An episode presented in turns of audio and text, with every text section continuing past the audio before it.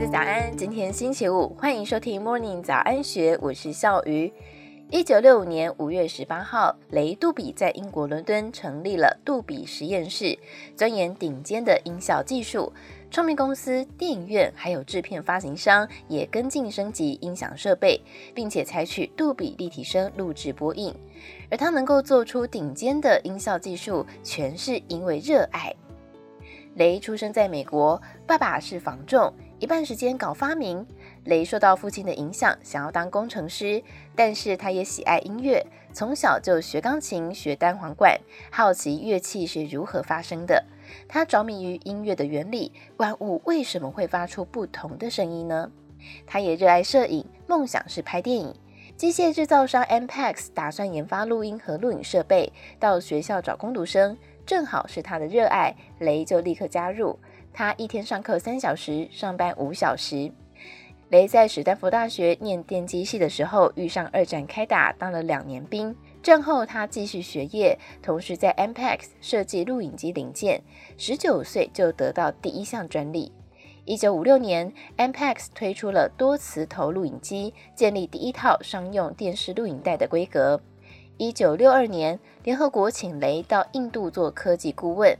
雷空闲时会记录印度的传统音乐，像是西塔琴。但是有个问题，他却很困扰：现场演奏很好听，但是录回家之后听有杂音，播放越慢，嘶嘶声音会越明显。录音带可以录音，是因为表面有磁粉，会随着录音机磁头的讯号留下不同的记号，回放后形成声音。而杂音就是磁粉分布不均所产生的自然现象，大家都觉得很平常，他觉得很刺耳。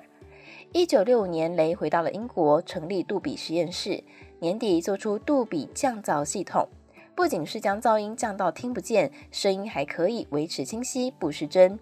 第一款产品是专门提供给录音室所使用的杜比 A 型，后来雷将杜比 A 型简化，推出家用版的杜比 B 型，一般人在家里也可以录制出高品质的声音。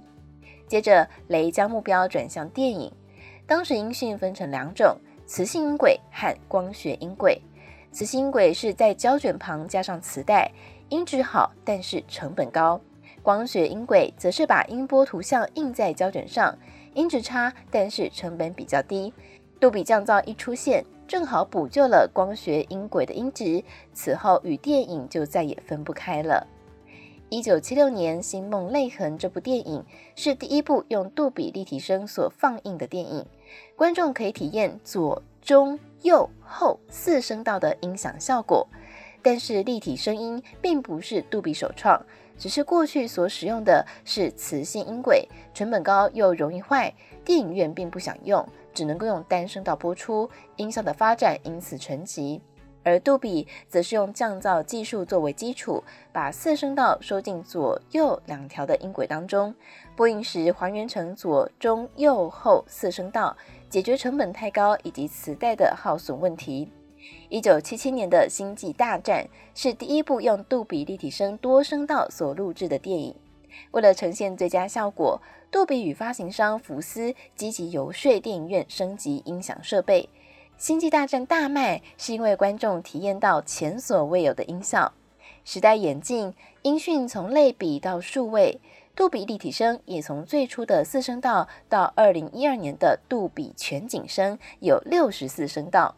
雷所做的不仅是让人们的耳朵免受粗糙音质的毒害，更重要的是开垦音效的荒原，让后来的人有原地耕耘。二零一三年，雷因为白血病逝世，享寿八十岁。为了纪念他，好莱坞的星光大道多了一块刻着雷杜比的星星。